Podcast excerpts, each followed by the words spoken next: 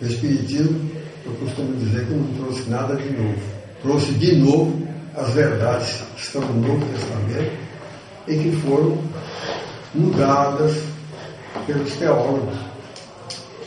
Eu tenho até um trabalho sobre o Espiritismo e o Novo Testamento. Estou à disposição de quem quiser receber, só me mandar o um e-mail que eu, eu mostro que todas as práticas espíritas estão fundamentadas no Novo Testamento. O não trouxe nada de novo, costumo falar. Trouxe de novo as verdades que tinham sido sepultadas. E dentre essas aí é o fenômeno da morte, a morte que apavora tanto. No, no prefácio do livro Obreiros da Vida Eterna, quarto livro de André Luiz, prefácio, como de costume, é da autoria de Emmanuel. E muitos vão estranhar agora falar Emmanuel. Né? Aprendi isso com um eminente latinista, né? e, e, e conhecia grego, latim, outras línguas. Né? Ele falava, ele falava também Emmanuel. Né? Porque eles, todos os nomes hebraicos terminaram em El, tem o acento tônico na última sílaba. Nathaniel, Samuel, Daniel, Emanuel. Não sei se porque talvez por humildade o Chico falava aquele jeitinho manso, aí começaram a falar, pegar o jeitinho manso. Mas é, o prefácio, como todos os, os livros de Chico eram prefaciados por Emmanuel, o prefácio do livro Obre, Obreiros da Vida Eterna, quarto livro da série, né? Emmanuel começa o prefácio assim. Uh, o homem moderno, pesquisador da estratosfera e do subsolo, esbarra ante os pórticos do sepulcro com a mesma aflição dos egípcios, dos gregos e dos romanos de épocas recuadas. A morte, os séculos que varreram civilizações e refundiram povos, não conseguiram transformar a misteriosa face da sepultura. A morte continua, ferindo sentimentos e torturando inteligências seria, o profano desse livro, que ele trata de quatro casos de desencarnação. E é verdade, né? há pessoas que não toleram nem falar sobre a morte. Hoje melhorou um pouco, perdeu-se um pouco esse aspecto tétrico, tétrico da morte. Nos meus tempos de criança, de jovem, o negócio era muito, muito tétrico. Aqueles carros levavam o corpo inteiro, né? carro preto, cheio de franja dourada, coisa roxa. Tinha casas que punham até cortinas pretas nas portas e tal. Hoje já se aceita mais uh, um pouco. Mas a doutrina espírita nos traz uma visão diferente. Primeiro, nos conscientizando de que nós somos espíritos eternos temporariamente encarnados, fazendo com que nós assumamos a nossa cidadania espiritual. Antes de eu ser um homem brasileiro, etc. e tal, eu sou um espírito imortal que estou hoje encarnado como homem. E aí, muita gente fica meio horrorizada com isso. Né? Eu estou homem. Eu falei isso na, no Congresso Mundial de Esperanto lá na Dinamarca. Eu faço sempre palestras espíritas nesses congressos mundiais em Esperanto e divulgo o Espiritismo. Né? Tem lá ó, palestra católica, tem palestra de, das religiões é, do ramo chamado protestante. E lá eu deixei o povo meio, meio espantado diante da gente assume a cidadania espiritual. Então eu digo, eu estou brasileiro, me reencarnei do Brasil. Estou homem, porque me reencarnei num corpo masculino. Estou branco, porque reencarnei num corpo branco, numa raça branca. Podia ter reencarnado na raça negra, na raça amarela, vermelha, etc. Então essa assunção da nossa condição de espírito imortal muda muito os nossos os nossos horizontes. Então, eu, quando a pessoa fala comigo, você vai morrer? Não, não vou. Estou me preparando para desencarnar. Né? Estou com 91 anos. Estou me preparando para desencarnar. Meu tempo de vida, meu corpo, o tempo de vida útil do meu corpo está chegando ao fim. A gente faz uma gracinha assim, porque o pessoal fica apavorado. Né? Meus familiares já habituaram, tanto eu falar, já ficou, o disco já ficou repetido. Mas sempre é um choque, porque é uma mudança, né? É uma mudança de vida. Tenho certeza absoluta que eu vou para o mundo espiritual, ser eu mesmo e tal. Com meus méritos e deméritos, né? Mas é uma outra sociedade que eu vou participar, etc. Mas terá sido o Espiritismo que descobriu isso, porque no momento eu tenho um corpo físico e um corpo espiritual. Será que foi o Espiritismo que descobriu esse corpo espiritual? Não. O corpo espiritual está perfeitamente delineado no Novo Testamento. A partir do próprio Mestre, Jesus. Jesus deixou a lição mais bela da imortalidade da alma que, infelizmente, foi sepultada pelos teólogos, com o intuito de serem os detentores da verdade e imporem a sua posição de mando, poder, etc. E tal. Porque veja bem, a lição mais bela de imortalidade da alma foi dada pelo próprio Jesus. Jesus diz, diz, diz no Novo Testamento. E eu tenho um trabalho, já falei para vocês, um trabalho que eu tenho sobre o Novo Testamento e o Espiritismo. Eu fiz um trabalho, eu disponho à disposição. Eu vou deixar meu e-mail, quem quiser, eu mostro que o Espiritismo não inventou nada de novo. Inclusive a imortalidade da alma né? está lá, nos termos que estão no Novo Testamento. Jesus foi crucificado, desencarnou na, na cruz, seu corpo foi retirado da cruz. Veja que eu, eu já falo, Jesus não foi retirado da cruz. Labora em grave equívoco o espírito que fala Jesus foi tirado da cruz. À tarde. Não. O corpo de Jesus foi retirado da cruz. Jesus não estava mais lá. Estava só o invólucro físico. E levado para um túmulo um túmulo que um amigo dele havia dado. Jesus tinha amigo rico também, que, é, é, um túmulo que era cavado no barranco e tinha uma espécie de uma mesa lá dentro, onde colocava o corpo.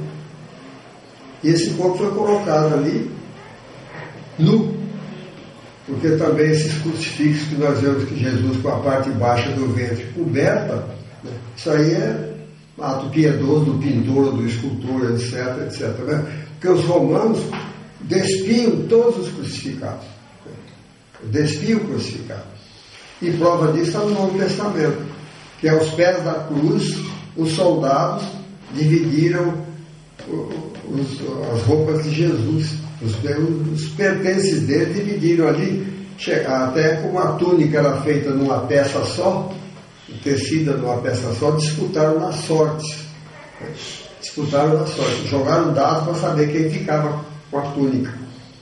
Então levaram o corpo de Jesus nu para lá. Colocaram em cima de uma espécie de uma mesa de pedra, que ficava dentro daquela caverninha, em cima de um pano, uma peça de linho, depois cobriram com a outra ponta, com aquele linho. E deixaram lá.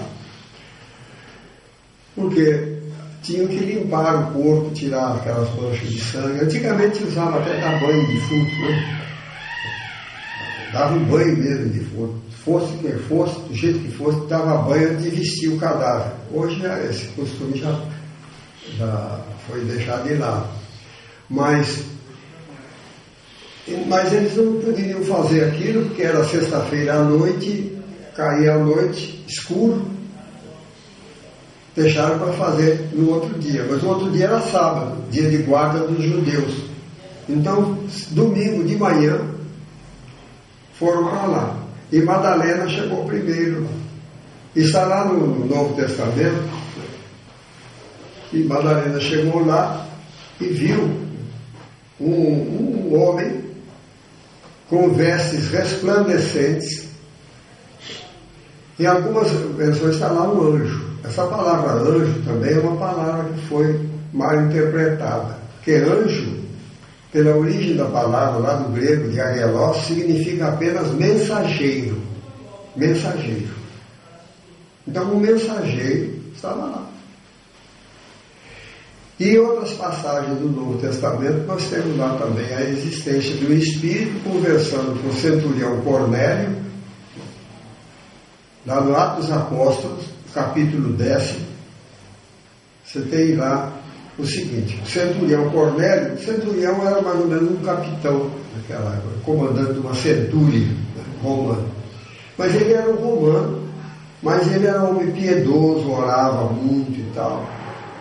E diz lá no Novo Testamento que ele estava orando certa manhã, quando apareceu-lhe um anjo dizendo: Manda chamar Pedro em Jope, era um lugar, um lugarejo ali perto.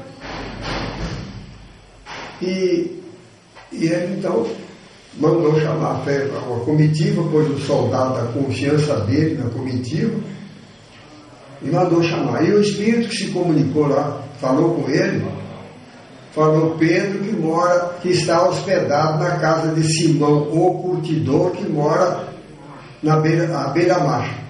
Já deu endereço. Mandou, deu o endereço. E ele organizou esse grupo para ir lá. Pedro estava hospedado efetivamente lá. E estava no terraço, esperando que lhe fizessem uma refeição, quando ele ouviu chegar a comitiva. E ele não ia atender, porque os, os, os judeus, os cristãos, achavam que a mensagem de Jesus tinha vindo só para os judeus. Por que, que Paulo é chamado o apóstolo dos gentios? Porque Paulo foi o primeiro a sair do, do grupo judaico para ir pregar para os gregos, romanos, sírios, etc. Eram chamados gentios pelos, pelos judeus.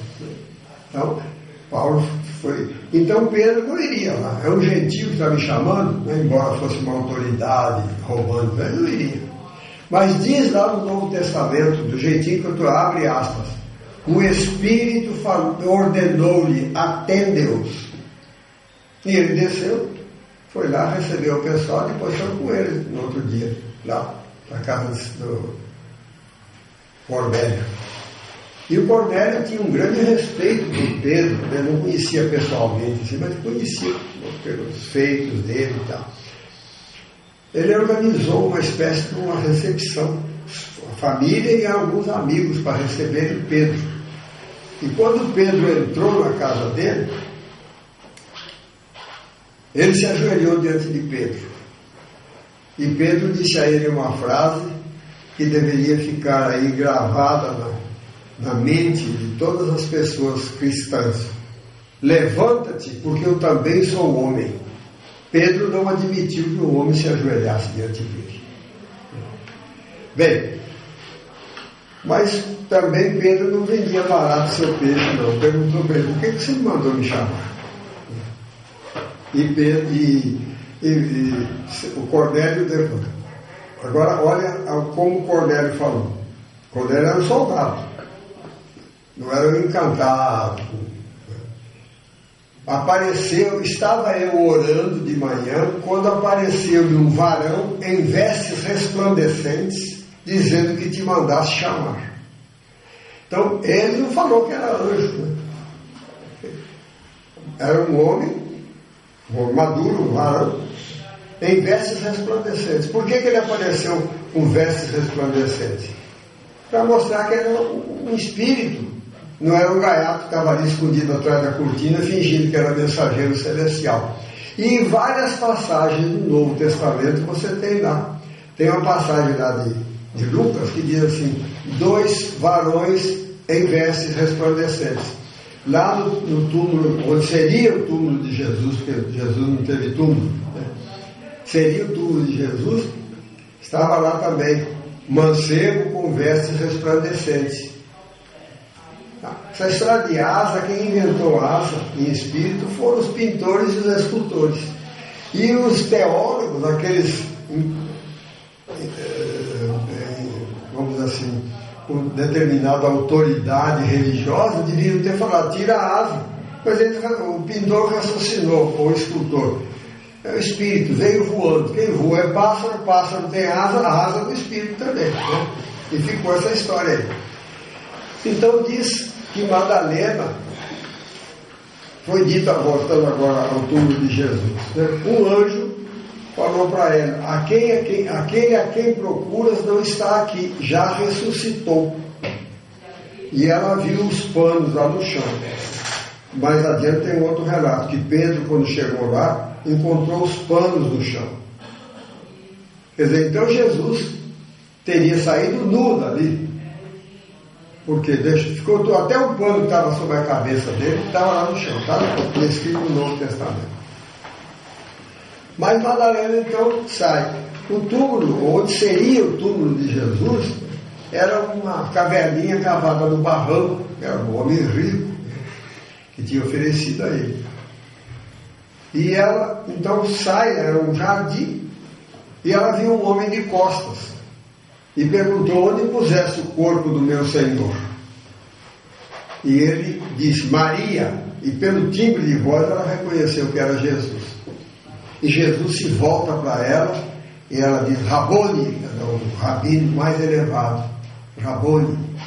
Ele diz a ela, vai e avisa aos meus irmãos que eu estarei com eles. Então Jesus apareceu ali, uma forma perfeitamente humana, etc. Mas não tinha mais corpo físico.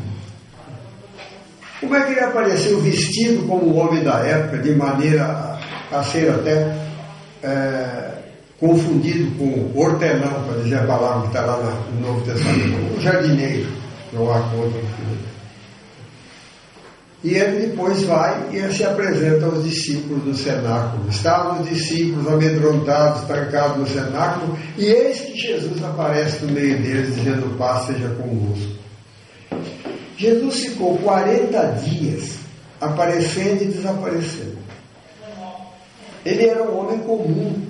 Ele comia nas casas das pessoas, dormia, se hospedava frequentemente na casa de Simão Pedro tem até uma passagem descrita por Lucas, no capítulo 4, do versículo 38. Diz que Jesus chegou com, a, com o Pedro em casa e a sogra de Pedro estava com febre. E tem, um dos evangelistas que diz, até de maneira poética: Jesus tocou-lhe o dedo, repreendeu as febres e ela se levantou. E Aí dizem as más línguas que por isso que Pedro traiu Jesus, né? porque curou a sogra dele. Né? O pessoal para fazer piada. Mas, então, Jesus vivia como um homem comum. E durante 40 dias ele ficou na terra, aparecendo, desaparecendo, nunca mais tem um registro de, de ter se hospedado em casa de alguém, ou ter feito, ter feito uma refeição regular ele estava vivendo a vida do espírito imortal, já fora do corpo físico, o seu corpo espiritual. E ele, ele vocês conhecem a passagem de Emaús, né? os caminheiros de Emaús. Dois discípulos estavam caminhando para Emaús, que é um lugarejo ali perto de Jerusalém. Quando aparece um estranho perto deles. Esse estranho, de repente, apareceu mas porque estáis aflitos, tu não sabes, estrangeiro, que o nosso mestre foi preso, condenado, crucificado e morto, e queres que estejamos lá e tal. Mas aí chegaram em frente a um, um, uma estrada, uma estalagem, né? uma McDonald's da vida naquele tempo, e para fazer a refeição. Tinha caído à noite, eles convidaram o estranho então, para participar da refeição deles. E no momento que Jesus vai começar a refeição, ele pega o pão e agradece a Deus na refeição. Eu até brincando, falo ensinando até depois de morto, né? Agradece a refeição. E diz o texto assim: E eles reconheceram que era Jesus. E Jesus desapareceu de diante deles. Virou fumaça. Será que Jesus estava querendo mostrar poderes? Ele já tinha curado cego, leproso, paralítico, estrupiado, endemoniado. Ele estava querendo apenas mostrar que ele estava vivo, mas não estava mais encarnado. Por isso eu falo para os meus amigos aí, se vocês tiverem a, a distração de falar, quando o Passinho era vivo, eu venho mostrar para vocês que eu estou vivo. Né? Vou mostrar que eu só não estou encarnado. Então, há uma série de passagens que mostra que Jesus tinha capacidade, inclusive, de tanger a matéria e etc, etc. Só que não tinha mais um corpo físico. Porque enquanto encarnado ele não ficou aí desaparecendo, aparecendo, atravessando porta fechada, não. Ele se comportou perfeitamente, se enquadrou perfeitamente na condição humana. Mas depois de desencarnado, ele, sem palavras, ele quis deixar o testemunho. Que ele estava vivo, mas não estava encarnado, não estava mais limitado pela matéria. Aí vocês vão me perguntar, mas o corpo físico de Jesus, aquele corpo que fora gerado no ventre de Maria Santíssima, onde foi parar aquele corpo? Aí eu vou me valer de uma de um trabalho científico feito na, Inglaterra, na Itália, por cientistas italianos, franceses, ingleses e alemães, até americanos tomam parte nisso. Um estudo que eu vou falar agora chamado Sudário de Turim. Vocês já ouviram falar? Seria aquele pano que também havia sido doado por José de Arimateia, um amigo de Jesus, para que o corpo ia ficar em cima da, daquele, daquela mesa de pedra. É uma peça de linho de um metro de largura e quatro metros e 26 de comprimento. Não sei por que é tão comprido. Colocaram o pano ali colocaram o corpo de Jesus em cima. E puxaram a outra ponta e cobriram o pano ali e deixaram ali, porque eles viriam só domingo de manhã para cuidar do corpo, preparar o corpo para a sepultura. Mas o, o pano estava lá, no relato. Os panos estavam lá quando Jesus saiu do, do, do sepulcro. E esse pano foi achado na Idade Média. Eu acredito que seja o pano mesmo.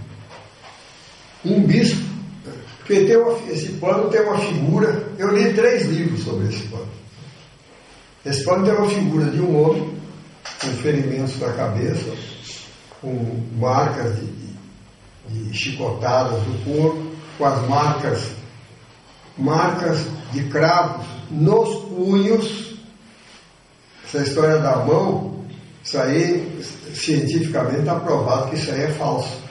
Porque se aqui na mão não tem tecido para segurar o corpo, né? Sai. Agora aqui nós temos um furo, todo mundo tem um furo aqui, por onde passou o cravo. E os anatomistas dizem que existe mesmo esse furo.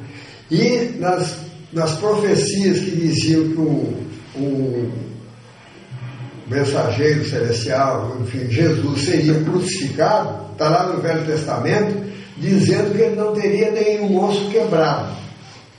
E ele não teve nenhum osso quebrado, porque aqui passou por um furo que tem aqui. Cumpriu até a profecia, cumpriu até aqui, até nisso. E então esse pano foi achado na Idade Média. E um bispo mandou cozinhar o pano em óleo durante muitas horas para tirar a pintura do pano. Ele achava que era uma falsificada.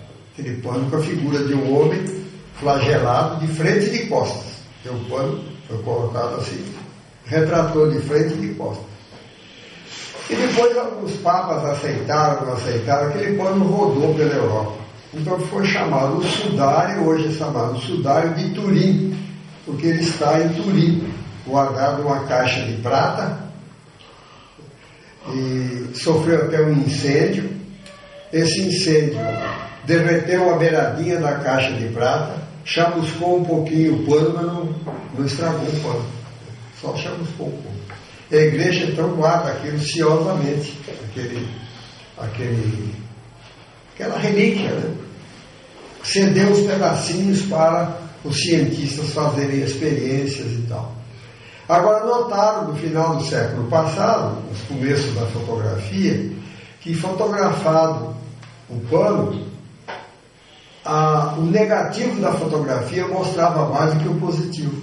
Quando revelava a fotografia não mostrava, mas o negativo estudado mostrava que ele tinha sofrido ferimentos na cabeça, tinha ferimentos ah, nas costas, de chicote, chicote, tinha a barba foi arrancada de um lado de Jesus, né? é, ele falou qualquer coisa, falaram que era blasfêmia, arrancaram a barba dele de um lado, tudo coincide com aquilo que a gente conhece por Jesus, até a estatura e tal, e tal, e tal. Quando foi estudado. Agora, os cientistas, eminentes cientistas, não chegaram à conclusão, à conclusão o que é que fez gravar aquela figura no pano. Porque não foi é, pintura, não foi tintura, não foi queimadura por ácido, nada. Eles examinaram uma fibra, uma fibra, não é um fio, não, uma fibra do tecido e notaram que a fibra estava marcada só do lado. A fibra é quase invisível da olho nu, né? Estava marcada só do lado, do outro lado não tinha. Não chegaram à conclusão.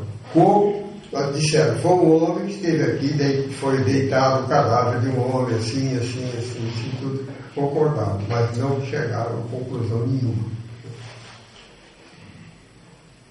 E disseram até que não foi radiação atômica.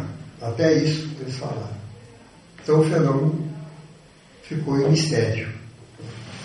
Agora, aí eu vou voltar ao livro Obreiro da Vida Eterna. A desencarnação de Dimas, que foi muito assistida por André Luiz, aquela equipezinha, quando o corpo ia sendo levado para o cemitério, em determinado momento, os espíritos procederam à dispersão de fluidos do cadáver remanescentes. Dispersão dos fluidos remanescentes no cadáver. E André Luiz ficou espantado e o instrutor falou para ele: olha, isso aí, quando a pessoa tem respeito ao seu próprio corpo, tem coisa e tal, o, o, essas energias são dissipadas na natureza para que o cadáver não sofra profanação. Eles têm muito respeito pelo cadáver. Né? Nos meus tempos de criança, os espíritos só chamavam corpo físico de carcaça. Né? Carcaça, não sei o que e tal. Mas depois com a obra de André Luiz, né? acho que o pessoal aprendeu um pouco mais. Mas os espíritos têm muito respeito pelo corpo físico.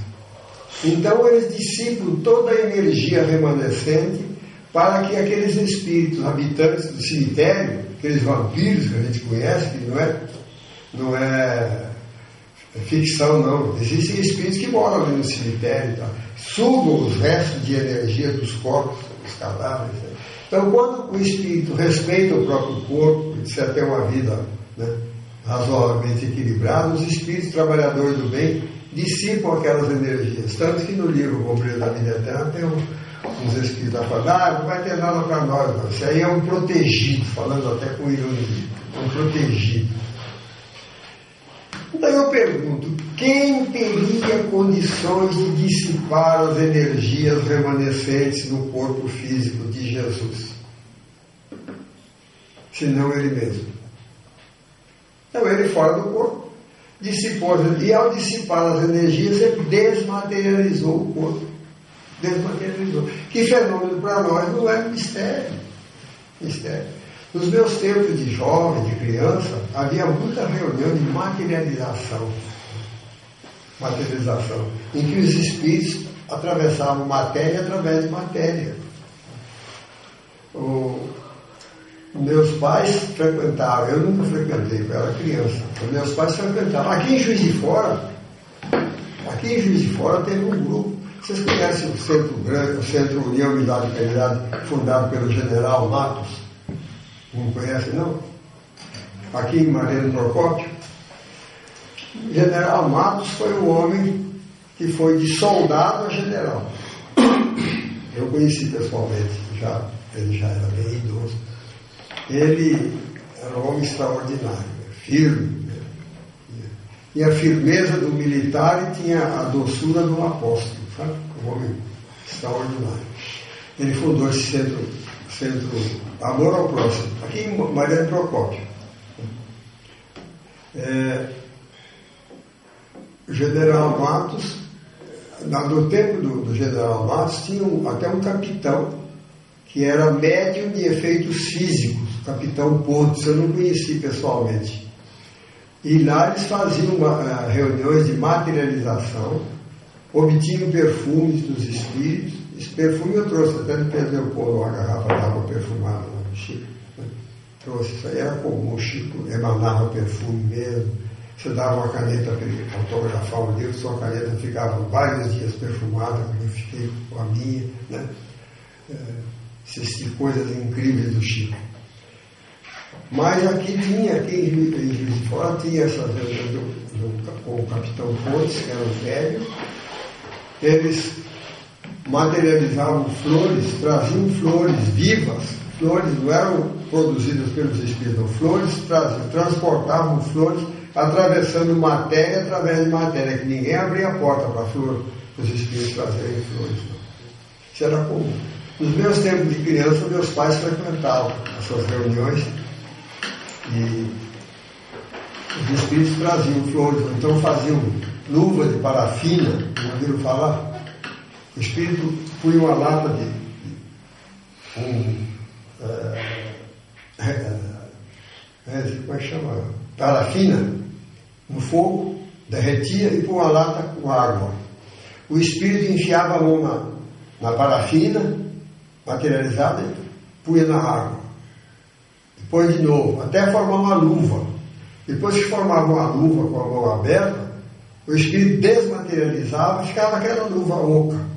Eles enchiam de, de gesso e tiravam o. Então, como é que é possível enfiar num concreto, por exemplo, no cimento, e depois que ficar duro, tirar a mão? Não tem possível. Né?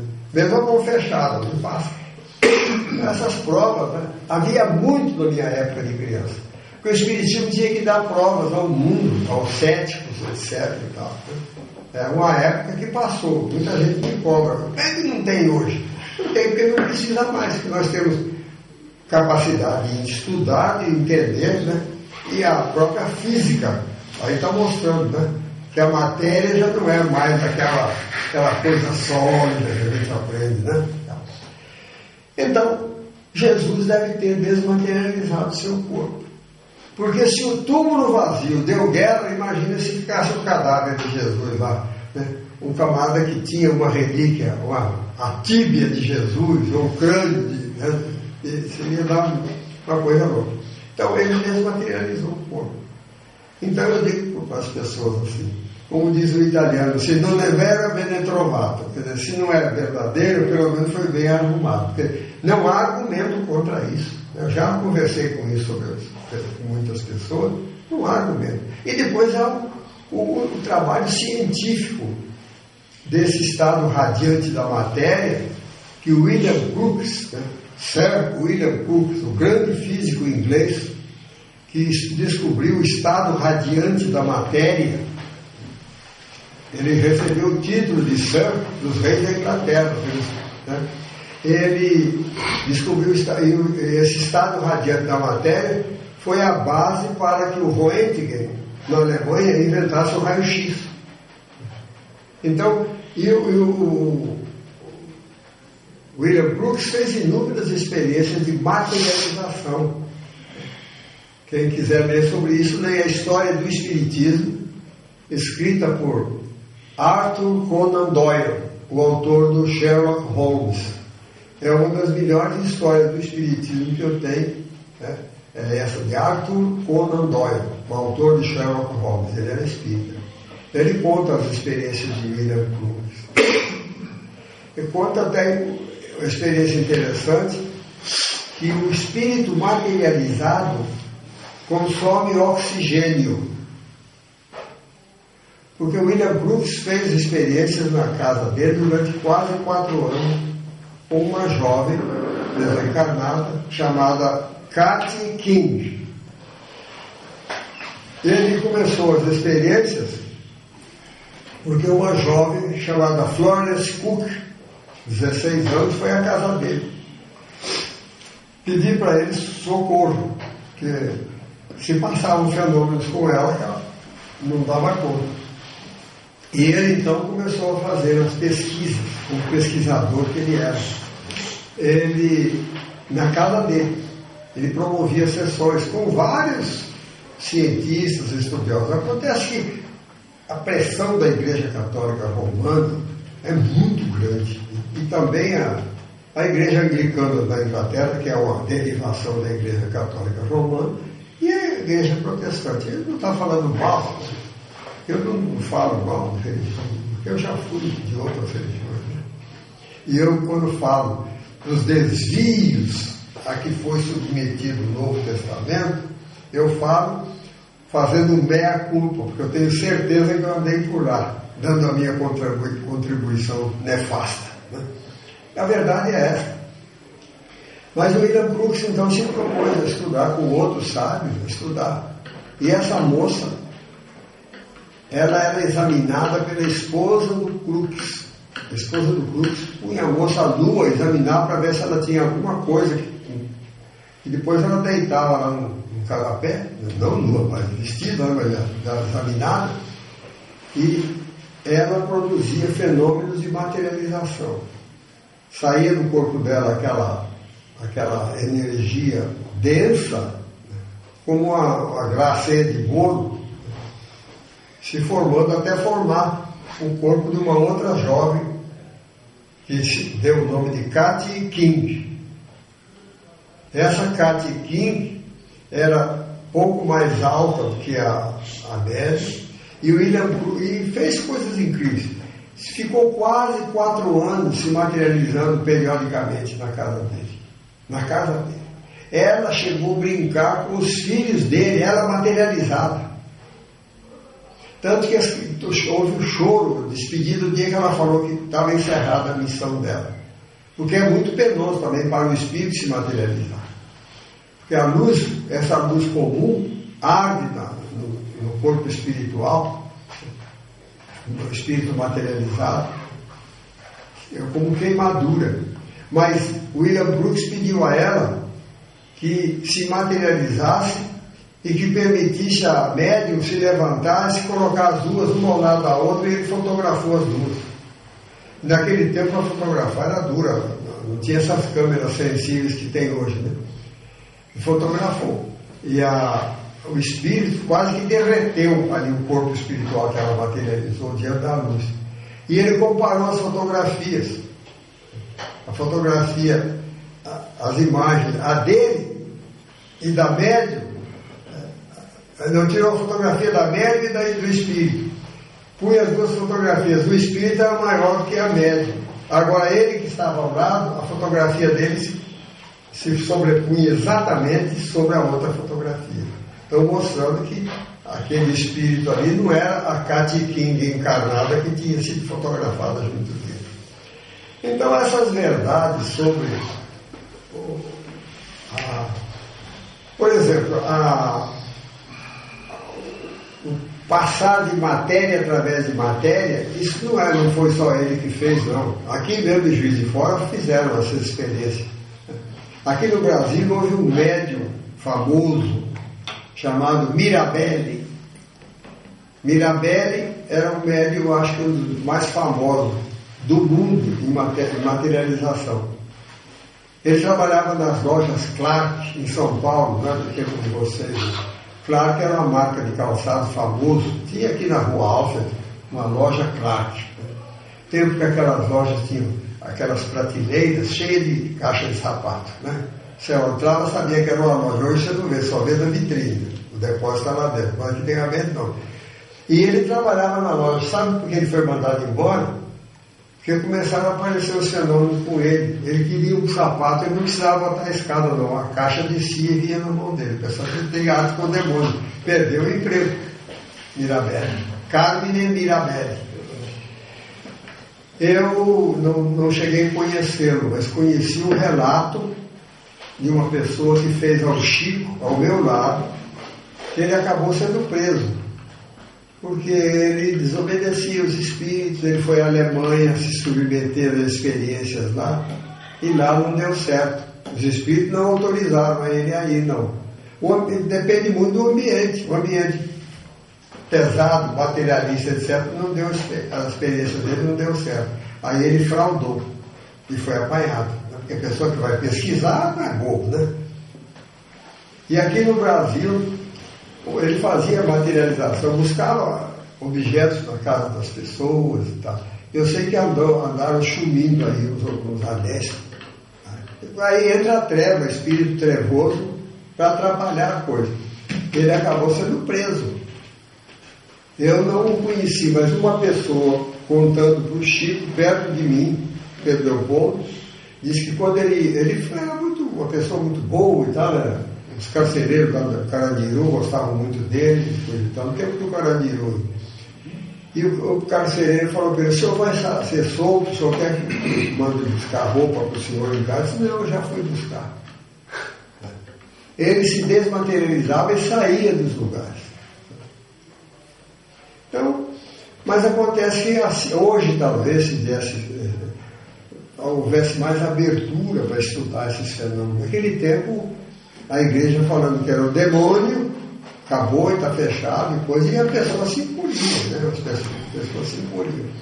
Mas esses fenômenos são largamente mostrados. E o Espiritismo então vem nos explicar racionalmente que nós temos um corpo espiritual. E a, a literatura do Chico Xavier, então, principalmente, mostra muito isso. O espírito o corpo do adormecido e o espírito separado do corpo. Mas é interessante que existe uma frase latina, de dois mil anos, que diz o seguinte: o sono é morte temporária. O sono é morte temporária. O que quer dizer isso? Que ao dormirmos, nós deixamos o corpo físico na cama e dele nos afastamos com o nosso corpo espiritual. Fenômeno semelhante é da morte. Tem gente, quando eu falo isso em reunião pública, ah, não vai ficar com medo de dormir hoje não. Mas André Luiz fala no livro Evolução em Dois Mundos de maneira até mais preocupante um pouco. André Luiz diz o seguinte: todas as noites, quando nós dormimos, ensaiamos a morte. O fenômeno é o mesmo. Você deixa o corpo ali e vai embora. No livro Missionários da Luz, nós temos exemplo lá que o, o instrutor Alexandre fazia uma reunião noturna para instrução de espíritos encarnados. Então a pessoa deixava o corpo físico e ia lá, reunião de estudos. Aqueles que tinham condição de ir, que tinham interesse em ir. Né? Porque o Evangelho já diz, onde estiver o teu tesouro, ali estará o teu coração. Então, cuidado com aquilo que você deseja, porque de noite você vai atrás. Então, eu falo para todo mundo que gosta de jogo, tem cassino aí, que nem a polícia sabe, mas ele sabe, ele vai lá. Ele não pode jogar, mas fica sapeando o jogo lá, né? Coisa e tal. É, no livro Missionário da Luz, nós temos o caso do Alexandre, o instrutor Alexandre, tinha um estudo de madrugada, de duas às quatro da manhã. Até que horas? Mais dez minutos. Faltam dez. E o instrutor Alexandre tinha um grupo de estudos para encarnados e desdobrados pelo sono compareciam lá. Tinha 300 inscritos, mas comparecia mais ou menos 10% né? regularmente. Mas dentre aqueles que regularmente iam, faltaram dois naquela noite. Por aí que eu falo com o pessoal, né? Se você frequenta uma reunião com regularidade, eu posso garantir a você, se você frequenta uma reunião com regularidade, o dia que você não vai, vão o Espírito saber o que, que aconteceu com você. Porque nessa, né, lá, o Sertório falou com o Alexandre, que era o dirigente da reunião. Faltaram aqui o Vieira e o Marcondes. Ele está rindo porque ele lembra. Marcondes, posso ver o que aconteceu com eles? Ele disse, sim, vai, leva o André com você. O André dá notícia para a gente. E eles foram. Primeiro foram à casa do Marcondes. Não, do Vieira. Primeiro casa do Vieira. Chegaram lá e encontraram o Vieira deitado, suando abundantemente, saindo do corpo, entalado. Nem saía nem para frente nem para trás. Nem acordava fisicamente, nem tomava, assumia como espírito né, desligado do corpo. Por quê? Porque ao lado dele estava o velho Barbosa em atitude expectativa. Olhar sombrio. Aí o Sertório, que devia ser mineiro, chegou para ele e disse assim, por acaso o companheiro é amigo desse que repousa? Repousa não, ele estava suando abundantemente, apavorado. Disse assim, até pensei que fosse. Mas hoje, diante da família reunida ao jantar, ele teceu tantos comentários desairosos ao meu respeito que eu vim aqui pedir para ele para parar com isso. Ele não era um espírito vingador, ele falou, não, me esquece, só isso que ele queria. Porque os nossos comentários atingem as pessoas, principalmente se nós temos ligações afetivas com a pessoa. Né? Cuidado com o que a gente fala, principalmente com os ausentes, principalmente se são ausentes da vida física. Né? Aí o velho Barbosa estava lá. Né? esperando ele. E ele ficou entalado, nem para lá nem para cá. E o André Luiz perguntou: o que, que nós vamos fazer? O Sertório falou: vamos acordá-lo. E acordaram. Acordou suando, puxa vida, tive um pesadelo horrível. Sonhei com a, com a, a, a figura do velho Barbosa. Né? Devo ter comido demais ao jantar. Aí a gente lembra do outro preceito evangélico. Não é o que entra pela boca que o contamina, sim o que dela sai. Né? E falou demais, né? O Espírito foi lá, ele, para, esquece. Aí eles foram à casa do, do Vieira, do, do, do no apartamento onde ele morava sozinho. E quando eles entraram lá, o Marcondes encontra, esconde o rosto atrás das mãos. Porque havia três entidades femininas que estavam lá para uma noitada de orgia. Uma noitada de orgia. E eles foram recebidos, como dizia minha velha mãe, com quatro pedras na mão. Né? As mulheres xingaram, hoje o Marcondes é nosso, não sei o que e tal. E o Marcondes, eu não sei o que, que houve, coisa e tal, se desculpou. E aí o, o Sertório falou para André, vamos deixá-lo aí. Então vai abandonar, afinal de contas, é uma pessoa voltada ao caminho do bem, etc. E tal. Tinha dado um escorregão. Deve ter ido no Playboy durante o dia, né? Feitos fantasias sexuais, coisa e tal. À noite vieram os espíritos. Nós estamos sempre elegendo companhias espirituais de acordo com os nossos anseios. Não adianta Onde estiver o teu tesouro, ali estará o teu coração. Isso é Jesus. Então pensar o bem. Aí, mas ele não ficou abandonado. E amanhã, de manhã, nós voltaremos aqui para socorrê-lo. Né? Deve ter se entendido ou desentendido com as entidades ali, foram embora, ele ficou lá, deve ter ficado arrasado. Então foram lá para ajudá-lo, porque ele era, afinal de contas, uma criatura que desejava o bem. Então nós temos exemplos assim, muito claros, do desdobramento durante a noite, quando nós dormimos. Nós apenas, nosso corpo dorme, nós saímos do corpo. É a, é a quase morte. Todas as noites, quando nós dormimos, ensaiamos a morte, como diz André Luiz. Então nós temos um corpo espiritual. O que se desgasta é o nosso corpo físico.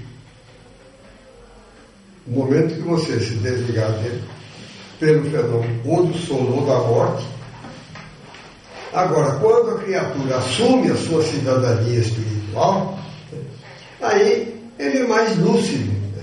Porque há pessoas que dormem e continuam assim, meio igual a criança, quando você acorda a criança de madrugada, tem saber o que fala, aquela coisa. Muita gente é assim. Mas pessoas já no nosso nível evolutivo e intelectual, não tenha dúvida, nós temos consciência disso. Não nos lembramos, porque, como dizem os Espíritos, nós não temos condição de viver duas vidas. Mas eu conheci uma pessoa, acho que já aqui, que veio do estado de São Paulo para cá. Nunca tinha saído do estado de São Paulo. Paulistana, morou em Sorocaba e morou em Lins só. Conhecia o Rio, não, nem o Rio de Janeiro, acho que ela não conhecia. Conhecia o Estado de São Paulo, Santos. Pessoa culta, inteligente, era médium. E ela era médium de desdobramento. Porque o desdobramento também não foi o Espiritismo que descobriu, não. Emanuel Swedenborg, no século XIX ou XVIII, na Suécia, ele era sueco, engenheiro de Minas sueco. Ele desdobrava o corpo e dava notícia do que acontecia longe. Tem literatura sobre isso. Ele estava em Estocolmo, uma cidade a 300 quilômetros de lá, teve um incêndio muito grande, ele deu notícia e só chegou ali três dias depois pelos jornais, na época dos jornais. Essa senhora se desdobrava do corpo físico. Ela tinha, ela estava aqui, por exemplo, adormecia assim, até a mesa, sentada à mesa. Falava, estou aqui no Parque Alto, aconteceu uma batida de um carro vermelho, amarelo, e tal, não sei o que, isso aqui limpeza. Você ia lá, batia, perfeito. Só que ela não lembrava, você tinha que contar para ela. Mas quando ela veio aqui para Minas, a família dela veio, foi morar até na minha casa, lá em Olaria, morei em Olaria, quase três anos. Ah, nós viemos em dois carros. Naquele tempo não tinha essa estrada que vai para Caxambu, não. Era estrada aqui para Lima do Ar, você demorava três horas de jipe, quando, quando não chovia. E de, de, de Olaria lá para Caxambu, era só carro de boi, jipe, mesmo com dificuldade. Eu não sei como é que um carro de, de praça de Caxambu nos trouxe. Nós viemos um carro de praça e no meu jipe. Não, Ford 29 que eu tinha, Ford. Essa senhora estava no carro, ali perto de Bom Jardim, um lugar que é um Campinas. Ela disse que saiu do carro. Essa vez ela lembrou. Lembrou e contou com detalhes. Porque eu sou espírita, desde que abri o olho para o mundo, já tinha comunicação mediúnica na minha casa. Mas eu não sou, não sou crédulo, não. Eu sou de olhar e coisa e tal. Ela disse que saiu do corpo e viu o corpo dela indo embora do carro. Foi a sensação mais deliciosa que ela já teve na vida. Corpo leve, ela não sentia o peso dos passos andando em cima daquela campina. E o corpo dela indo embora. E ela no estado de alegria e tal. Mas ela olhou um ranchinho na beira da estrada, que ali estava construindo uma estrada de ferro, que acabou não saindo. Está lá o leite então, naquele tempo, madeira não valia nada, coisa e tal, não tinha negócio de ibama, né? O pessoal, na beira da, da construção, fazia um acampamentozinho, assim, alguns barracos, como se fala lá, e coberto de sapê, derrubavam as árvores, estava fazendo aquele pau a pique ali, depois que acabava aquele trecho, que é a construção era na base da paipa e careta e carrocinha. Então, é, é, demorava uns meses ali, depois fazia outro acampamento para frente e mudava para lá. E largava aquilo lá, na beira da estrada. E ela foi atraída para um ranchinho daquele lá.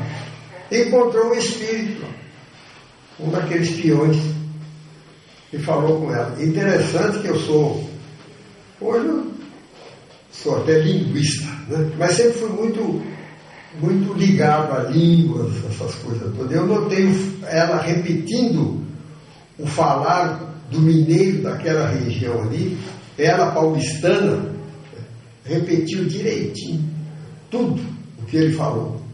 Olha, dona, eu estou aqui Não sei o que, que aconteceu, me deram uns tiros aqui, nós brigou, depois ela falou direitinho. Eu, eu morava lá já há algum tempo, porque a estrada, o trecho de, de construção era dividido em três trechos. Meu trecho era no meio. O, o, aquele trecho era ligado a Bom Jardim, nós não tínhamos contato com eles. Nós, era para Juiz de Fora, que é maior do que Bom Jardim, vinha para Juiz de Fora. Então, nossa, eu nunca tinha passado por lá. Sabia que tinha ouvido falar que tinham matado um homem lá. Mas não tinha detalhes. Mataram um peão lá. E ele contou para ela. Nem a única pessoa que tinha só essa informação da turma que ia andando ali era eu. O resto não sabia nada. E também não se tinha detalhes lá sobre isso. Sabia que tinham matado um homem por causa de uma briga. E ele contou para ela que estava lá, estavam jogando e deram uns tiros nele e que ele, eu estou aqui, o pessoal foram embora né, e tal, e coisa, não sei o quê. Quando nós chegamos à olaria, chegamos à hora do jantar, a mesa estava posta na mesa grande, né, coisa e tal, sentada lá, de repente ela falou escuta, quem é um tal de Benjamin que tem, tem o apelido de beijo? que foi morto a tiros aqui, o pessoal fala, mas peraí, como é que a senhora sabe disso? Onde é que a senhora viu isso? E ele contou tudo para ela. E ela repetiu com as falas do caipira mineiro, até uma palavra, por exemplo, que se usa aqui, que no estado de São Paulo não usa, barraco, por influência do Rio. Um barraco, fez um barraco. Na, na roça eles usam barraco. São Paulo você fala rancho ou ranchinho. Eu sou paulista de nascimento, sei disso. Nunca ouvi falar, vi, ouvi essa palavra aqui. Mas todos, né? ela, ela disse que foi a sensação, ela se sentia viva, né? mas só com o corpo leve, ela caminhava em cima daquela campina, assim, sem sentir o peso dos passos. Etc. E ela fazia muito isso. Prova cabal que a gente tinha dentro de casa da existência do corpo espiritual. E hoje ela está sabendo disso, porque ela desencarnou já mais de 20 anos. Né? Nós somos espíritos imortais, vou contar para vocês não duvidar. Estamos temporariamente encarnados. No momento da morte, da chamada morte, vai apenas morrer o nosso corpo físico. E nós devemos pensar sempre nisso, nos preparar. Principalmente eu, que estou com 91, né? tem que. Falo para o pessoal, meu bilhete está comprado, só falta fazer o, o check-in já está quase feito. Né?